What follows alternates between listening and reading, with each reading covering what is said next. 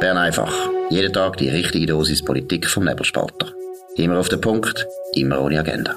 Der Podcast wird gesponsert von Swiss Life, ihrer Partnerin für ein selbstbestimmtes Leben. Das ist die Ausgabe vom 27. Juni 2022. Dominik Feusi und Markus Somm. Ja, ein Thema, das eigentlich am Samstag passiert ist, nämlich der Parteitag von der SP Watt. Und jetzt werden sich die Leute fragen, was haben wir mit dem Wattland zu tun? Warum ist das wichtig? Und was ist passiert? Warum ist das relevant für die ganze Schweiz? Ja, das ist ein Showdown gewesen, wo man seit Wochen erwartet hat. Ich glaube, wir haben auch schon drüber geredet in Bern einfach.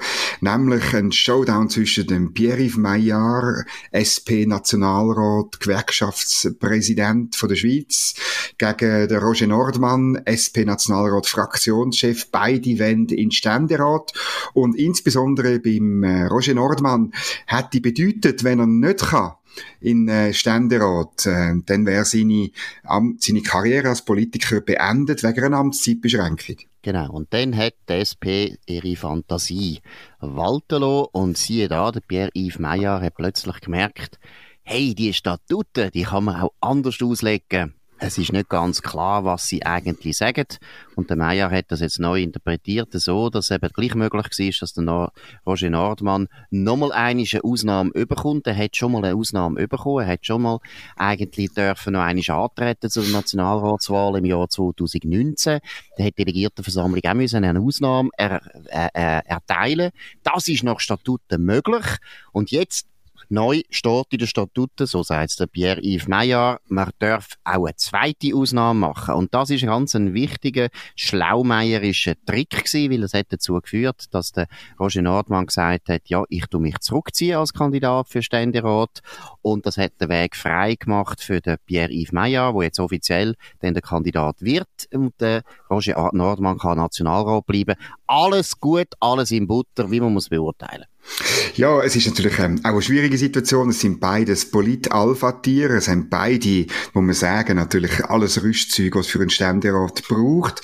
Ich würde sagen, der SP Watt ähm, fährt ein bisschen besser mit dem Pierre-Yves Maillard. Der hat nämlich schon mehrere Majorswahlen in der Watt gewonnen, als Staatsrat jeweils. Zur Erinnerung, er ist schon mal Nationalrat gewesen. Dann ist er raus und ist ähm, Staatsrat gewesen, jetzt bin ich nicht mehr ganz sicher, über acht oder zwölf Jahre, hat das aber immer geschafft, er ist ein jovialer Typ. Das ist beim Roger Nordmann ein bisschen schwieriger. Er ist mehr der Taktiker im Hintergrund, er fädelt Züge ein, ähm, legendär, wie er den, ein, ein CVP-Nationalrat, damals hat die Partei noch CVP geheissen, nämlich ähm, äh, ein Walliser überredet hat zum äh, Emotion schreiben für den Atomausstieg, oder? Das ist bekannt, dass es der Roger Nordmann geschrieben hat und so eingefädelt hat. Das ist seine Stärke. Beide Leute braucht SP eigentlich und sie wird mit beiden können weiter kutschieren. Genau, es ist natürlich ironisch, dass ausgerechnet die SP, wo eine Partei ist, die eigentlich die ganze Zeit nach mehr Regulierungen ruft. Nachher, wenn es Regulierungen gibt, die bei ihnen in der eigenen Partei nicht so günstig sind, dann werden halt die Regulierungen in die Luft gesprengt. Das ist ein bisschen peinlich. Gleichzeitig muss ich sagen, Amtszeitbeschränkungen finde ich undemokratisch. Letztlich soll der Wähler entscheiden. Wenn der Wähler das Gefühl hat, äh, der Roger Nordmann ist zu lang im Nationalrat, dann können sie ihn ja abwählen. Aber ich glaube, das ist noch ein Thema, das wir heute ein bisschen besprechen müssen, das ein bisschen aktuell auch ist. Ich glaube, dass das eben durchaus auch ein Entscheid war, der natürlich sehr wichtig war im Hinblick auf die Nachfolge von Alain Berset. Weil sowohl Roger Nordmann wie auch Pierre-Yves Meyer sind natürlich beide sehr aussichtsreiche Bundesratskandidaten. Und wenn der Nordmann eigentlich jetzt äh, seine Karriere hätte praktisch müssen beenden hätte das nicht bedeutet, dass er unmöglich hätte können Kandidat werden werden, aber es wäre natürlich schon eine grosse Schwächung gewesen. Der Nordmann wäre noch in einer schlechteren Position gewesen. Und der Roger Nordmann ist eben eigentlich bei der Fraktion in Bern natürlich beliebter als der Meyer, weil der Meyer ist ein sehr mächtiger Mann mit dem Gewerkschaftsbund mhm. und er hat das Rahmenabkommen in die Luft gesprengt und das haben viele Leute in der SP-Fraktion natürlich eben nicht vergessen. Ich glaube darum auch, es geht, wenn es um Nachfolge von Alain Berset geht, vor allem um den Roger Nordmann. Ähm, kommt dazu, der Pierre-Yves Meyer ist nicht wahnsinnig äh, alt, das heißt 54, der könnte das schon noch machen, oder? Ähm, aber ähm, er hat schon mal kandidiert, nämlich gegen den ähm, äh, Alain Berset, hat dort verloren. Und ich glaube auch, ähm, er, er wird in der Fraktion, wie sie heute zusammengesetzt ist, kein äh, Stich haben gegen den Roger Nordmann, der sehr beliebt ist. Und dann äh, geht es wirklich darum, oder? Wenn der Roger Nordmann weg wäre vom Fenster, das wird dann äh, immer sehr schwierig, wenn du nicht im Parlament äh, tätig bist. Nur in Ausnahmesituationen schafft es einmal jemand äh, den Bundesrat, der nicht in Bern ist. Wenn ich es äh, im Kopf habe, das letzte Mal ist das äh, Frau Wiedmer Schlumpf gewesen. Genau, und es ist eben eine Ausnahmesituation, wo immer heißt, dass die Partei nicht andere Kandidaten hat. Und das wäre ja mit dem Nordmann auf jeden Fall, äh, nein, mit dem Meier natürlich schon der Fall gewesen, abgesehen davon natürlich, dass die anderen welschen Kantone auch noch Kandidaten wollen aufstellen, das ist logisch, aber ich glaube, das kann man schon sagen, Meier und vor allem Nordmann, die haben enorm gute Chancen, Nachfolger zu werden vom Berse. Ich glaube, beim Nordmann ist halt auch noch ein wichtiger Punkt und das hat mit den Bürgerlichen dann auch wieder zu tun. Er ist natürlich viel europafreundlicher. Natürlich. Und, äh, meiner Meinung nach ist es halt immer noch so im Parlament, dass eigentlich die Europhilen eine stille, wenn auch schweigende Mehrheit haben. Also wenn es darum geht, einen Bundesrat zu installieren, dann tut man im Zweifelsfall gleich lieber einen nehmen, der sich mit der EU verständigen will, wenn nicht sogar beitreten, das wäre auch noch gut. Und der Meijer ist natürlich ein Elefant im Porzellanladen in dieser Hinsicht und äh, da gibt es auch viele Bürgerliche, die den Meijer nicht wollten und nicht würden wählen. Das ist so. Das Thema von der Nachfolge von Alain Berset ist übers Wochenende urplötzlich aktueller geworden. Der Christoph Mörgeli bei der Weltwoche hat darüber geschrieben, dass der Informationschef, der Peter Launer von Alain Berset, ja nicht einfach so äh, aus Krankheitshalber oder wegen einem Burnout, das hat man können hören, nicht mehr auf seinem Posten sei, sondern weil er ein Verfahren am Hals hat. Und es ist dann schon, der NZZ hat dann nachher doppelt und hat äh, das ein bisschen zusammengefasst, oder?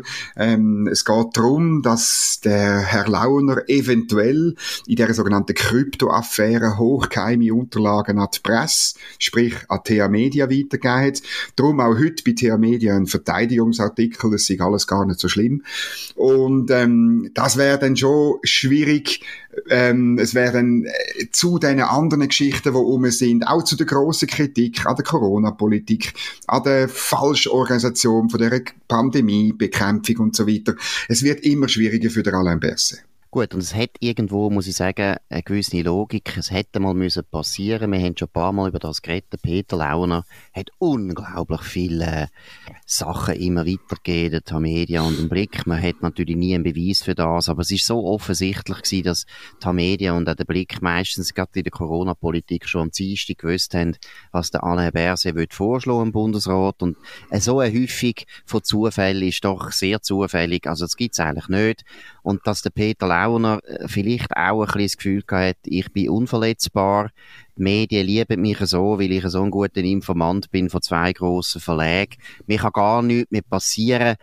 Ja, ist er wahrscheinlich zu weit gegangen. Du hast mir gesagt, eben, er hat ja Sachen von der Geschäftsprüfungsdelegation offensichtlich oder offenbar oder anscheinend, das ist ja noch nicht bewiesen, und es gilt auch da die Unschuldsvermutung, hat er weitergegeben. Warum ist das so schlimm? Ja, das ist wirklich eines der geheimsten wirklich, ja, eigentlich das geheimste Parlamentsaufsichtsgremium. Also, da sitzen, ähm, äh, wenn ich es richtig im Kopf habe, nur je drei Stände und Nationalräte und, ähm, ganz äh, Sachen besprechen und Berichte anschauen, so aus dem ganzen Bereich nationale Sicherheit, Nachrichtendienst und so weiter. Das ist hochgeheim, das ist auch, ja, man kann fast sagen, es ist weniger schlimm, irgendein Corona-Papierli am Dienstag Nachmittag vor der Bundesratssitzung den Medien zu geben, als etwas, wo wirklich ähm, in, in, in die Kreise gehört. Und dann muss man auch sagen, bei dieser Kryptoaffäre, du erinnerst dich, da ist so eine Firma gegangen in Zug und man hat in einem Bericht in, die Geschichte aufgearbeitet, die Firma hat kryptologische, also ähm, ähm, Maschinen gebaut äh, oder Programm später, Software, also wo man hätte können Sachen verschlüsseln und Und in dem Bericht ist gestanden, dass eigentlich die Firma von, mehr oder weniger von Anfang an mit den Amerikanern zusammengeschafft hat. Und zwar äh, so, dass die Amerikaner äh, immer die mit diesen Maschinen verschlüsselten Sachen eigentlich haben können lesen, wo an Drittstaaten gegangen sind. Äh, ich erinnere mich zum Beispiel an Argentinien und an andere Länder und so weiter. Und das ist gerade um Spionage, um Abhören, um, um hochgeheime, sensible Informationen, auch ums Ansehen von der Schweiz und um Neutralität. Und da muss ich wirklich sagen, wenn das der Peter Launer wirklich gemacht hätte, dann hätte er, glaube ich, wirklich eine Fehleinschätzung gemacht, weil in dem Bereich ist, ist das Parlament sehr, sehr sensibel und zwar durchaus zu Recht, muss ich sagen. Genau, und vor allem ist ja auch um FDP-Bundesräte gegangen. Also, wenn jetzt genau. Launer das gemacht hätte, hätte er eben auch relativ angesehene Bundesräte von der FDP in Schwierigkeiten gebracht, unter anderem vor allem der Kasper Villiger. Aber auch zum Beispiel der Geschäfts- nicht der Geschäftsführer, sondern der Generalsekretär vom Ignazio Cassis, Markus Seiler, wo lange Jahre Nachricht, also die äh, Chef war vom Nachrichtendienst, dem ist das dann auch noch vorgeworfen worden. Jetzt, wenn man das alles ein bisschen sieht, hat man das Gefühl, es könnte ja schon sehr gut aus dem Departement äh, Berse kommen, aber wir wissen es nicht, man wird es noch sehen. Aber dass der Peter Launer jetzt hat müssen, falls das, falls das stimmt, Knall auf Fall, seine Position aufgeht, zeigt schon, die Vorwürfe sind offensichtlich gut beleidigt, die sind schwerwiegend.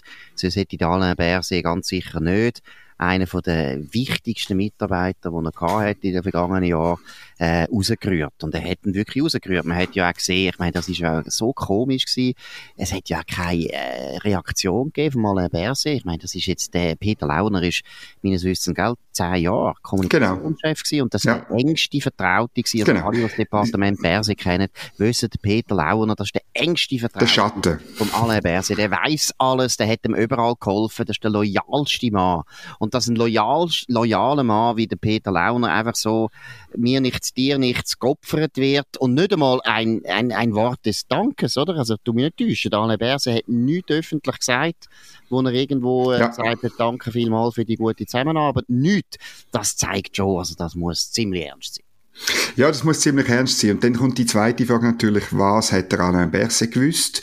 Ähm, in Bern, muss man sagen, ist man eigentlich davon ausgegangen, dass die zwei sehr, sehr eng miteinander zusammenarbeiten. Also, dass äh, letztlich der Alain Berset äh, informiert äh, ist über das, was der Peter Launer macht. Nur, ähm, das ist klar, das wird, auch das wird sehr, sehr schwierig zu beweisen sein in dem Fall, oder? Weil äh, das ziemlich sicher mündlich passiert ist und ja, dann ist vielleicht der Peter Launer das unglaubliche, tragische Bauernopfer von einem Bundesrat, der eine Intrige gesponnen hätte, wenn sich dann als richtig Virus ist. Genau, das würde nämlich auch Sinn machen, oder? Also wenn du eben so einen engen Mitarbeiter opfern dann bist du schon ziemlich bedroht. Und es ist einfach so, wenn, wenn wir rauskommen, dass Daniel Berse das gewusst hat, dass er im Prinzip ein Leak, äh, ja, wo es wirklich um Geheimdienstwissen geht von der Schweiz, dass er das ermöglicht hat oder zumindest davon gewusst hat, das würde schon lange, wenn es schon nur gewusst ja, ja. dass das weitergegeben worden ist, äh, von seinem Mitarbeiter, dann könnte das meiner Meinung nach schon der Strohhalm sein, der dann dazu führt, dass dass Anneberse wirklich geht. Also, ich muss sagen, deshalb zurückgenommen ins Wattland, was da passiert ist im Wattland, hat ziemlich gewisse, hat ziemlich grosse Implikationen vielleicht überhaupt auf äh, die ganze Schweiz. Das ist so. Und jetzt müssen wir noch ins Ausland schnell auf Bayern. Äh, in äh, Bayern sitzen die G7 zusammen mit noch einer Frau, nämlich der Ursula von der Leyen. Und der G7-Gipfel in Bayern der wirft hohe Wellen, weil der Westen, wo G7 repräsentiert, unter massivem Druck ist, insbesondere ökonomisch, aber auch militärisch, geopolitisch. Und ähm, das ändert nichts daran, dass die, die sieben Männer und die Frauen sagen, ja, man muss unbedingt den Druck gegen den Herrn Putin hochheben. Andererseits habe ich mich beim Lesen ein bisschen gefragt, was denn die noch im Köcher haben. Ähm, die Nachrichten aus der Ukraine sind nicht positiv. Es sind mehrere Gebiete und Städte ähm, äh, verloren gegangen. Und ich frage mich schon, hat man vielleicht das Maul nicht ein bisschen zu voll genommen, wo man gesagt hat, eben, wir werden alles machen, wir müssen jetzt Russland da äh, besiegen und so, weil ich nicht das Gefühl habe, dass man wirklich bereit ist, die Waffen zu liefern oder vielleicht sogar die Schläge auszuüben, die nötig wären. Absolut. Und ich muss sagen, da habe ich teilweise meine Meinung auch ein bisschen geändert, was Sanktionen betrifft. Man sieht jetzt, dass die Sanktionen erstens Russland zwar schon schadet, das ist klar, aber gleichzeitig hat man natürlich den Ölpreis und auch den Gaspreis so in die Höhe getrieben mit dem, dass Russland eigentlich das kann kompensieren und trotzdem sehr viel Geld einnimmt, so dass ich glaube, man müsste eher das überdenken. Man müsste wahrscheinlich den Ölmarkt vor allem, man müsste schwemmen mit Öl, man müsste Saudi-Arabien dazu bringen, dass viel mehr pumpen. Das hat Joe Biden versucht.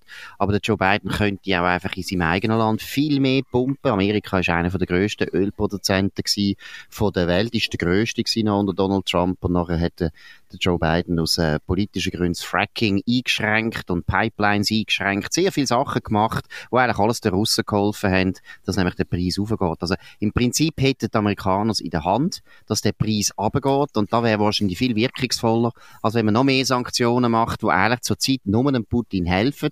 Das Gleiche gilt ja für den Goldboykott, wo sie jetzt da diskutieren. Das ist auch wieder so Symbolik, dunkt mir. Ja, ja. Der Goldpreis wird massiv aufgehen, wenn sie äh, Gold ist also Gold, äh, Russland ist einer der wichtigsten Goldproduzenten der Welt, da wird der Preis einfach aufgehen, das heißt, die Russen werden gewinnen und vor allem, das ist halt das, was bei den Sanktionen jetzt einfach rauskommt. Wenn der Westen natürlich nicht schafft, dass so große Länder wie China, Indien, Brasilien, Südafrika und so weiter nicht mitmachen an diesen Boykottmaßnahmen, dann bringt es gar nichts, sondern im Gegenteil, man hilft eigentlich den Russen, weil die Russen trotzdem ihr Zeug können verkaufen zu einem höheren Preis.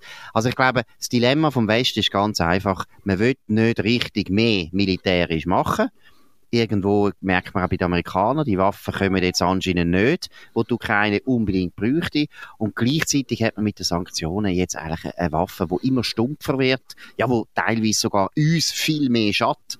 Wir haben das also mit Robert Habeck ja letzten, letzten Freitag diskutiert, wo uns viel mehr schadet, als das am Anfang klar war.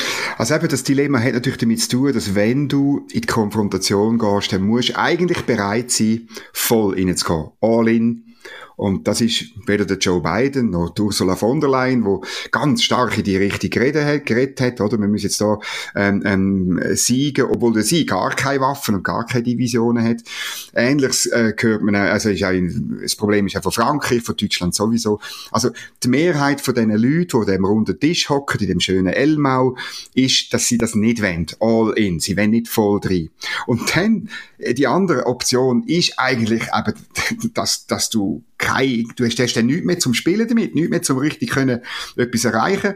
Und dann müsstest du eigentlich äh, etwas machen, was Magdalena Martullo-Blocher in einem Interview am Wochenende empfohlen hat, nämlich Europa müsse mit dem Putin eine Gasversorgung aushandeln und einen Frieden verhandeln, weil die Sanktionen vom Westen vor allem der EU schaden und nicht, ähm, nicht, nicht umgekehrt. Im schlimmsten Fall breche sogar die EU auseinander. Du hast das Interview auch gelesen. Wie hast du das ähm, ja, was sind deine Reaktion darauf?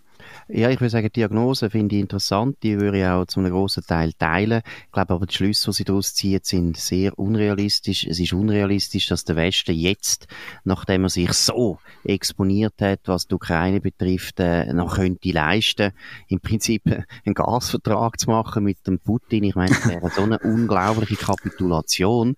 Und zweitens will man natürlich die Ukraine einfach vor den Bus werfen. Und das wäre einfach meiner Meinung nach heutzutage, nachdem jetzt der Krieg so verlaufen ist, das geht nicht, das kann man nicht machen. Ich bleibe auch dabei, dass es völlig richtig ist, dass der Westen sagt, äh, das lassen wir uns nicht bieten, das geht nicht. Der Punkt ist eben, wir sind bei den Sanktionen und dort habe ich gefunden, ist die Diagnose von der äh, Magdalena Martullo wirklich eindrücklich, wie sie natürlich auch als Unternehmerin äh, redet, wo eben als Industrielle das weiß.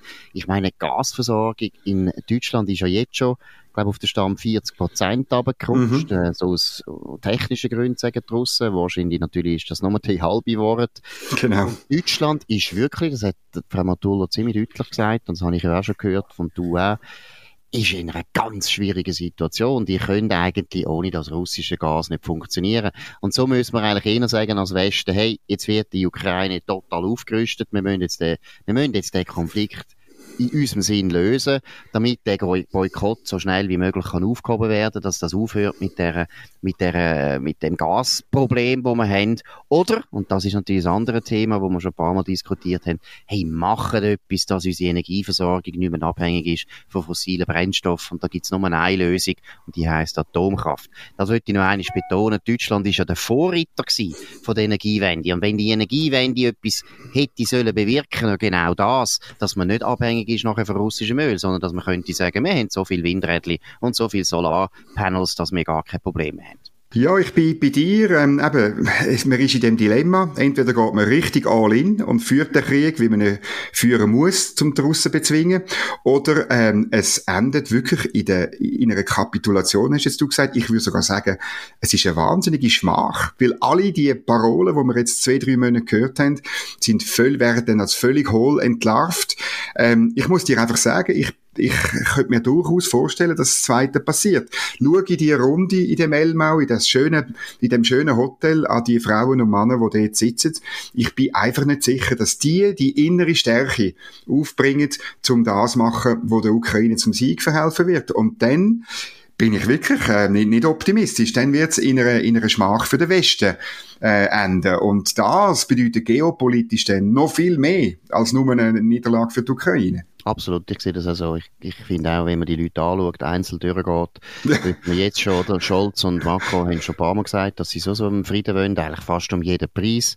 Dann haben wir äh, die Italiener, äh, die sind da nicht so wahnsinnig wichtig. Dann haben wir den Trudeau, der auch nicht so wichtig ja. ist, Boris Johnson, der so katastrophal äh, wieder abgeschnitten hat in den genau. Wahlen. Er ist völlig angezählt. Der Boris Johnson ist ein Mann, der wahrscheinlich nicht mehr lange Premierminister ist. Und bei den Amerikanern ist offensichtlich, Joe Biden ist nicht mehr Herr seines Kopfes. Also das ist ja jetzt auch etwas, wo die Demokraten selber anfangen zu diskutieren. Sollen er noch, sollen noch einmal antreten oder nicht? Und der Joe Biden hat schwierige, schwierige Zwischenwahlen im November und wir haben das auch schon ein paar Mal gesagt. Erstens in Amerika, der Krieg ist fast kein Thema. Zweitens, mit dem Krieg kannst du in Amerika nicht punkten. Vor allem, wenn jetzt noch ausweiten wenn es noch teurer wird.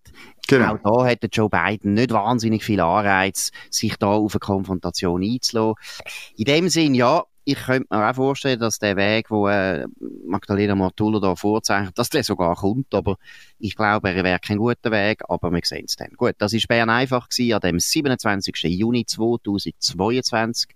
Dominik Freusi und Markus Somm auf nebelspalter.ch. Ihr könnt uns auf der gleichen Adresse abonnieren, würde uns freuen, aber auch auf Spotify oder Apple Podcasts und so weiter. Tönt uns weiterempfehlen, tönt uns vor allem bewerten, das ist wichtig. Wir wünschen euch allen einen schönen Abend. Wir hören uns wieder morgen zur gleichen Zeit auf dem gleichen Kanal. Bis auf bald. Das war Bern einfach, immer auf den Punkt, immer ohne Agenda. Gesponsert von Swiss Life, ihrer Partnerin für ein selbstbestimmtes Leben.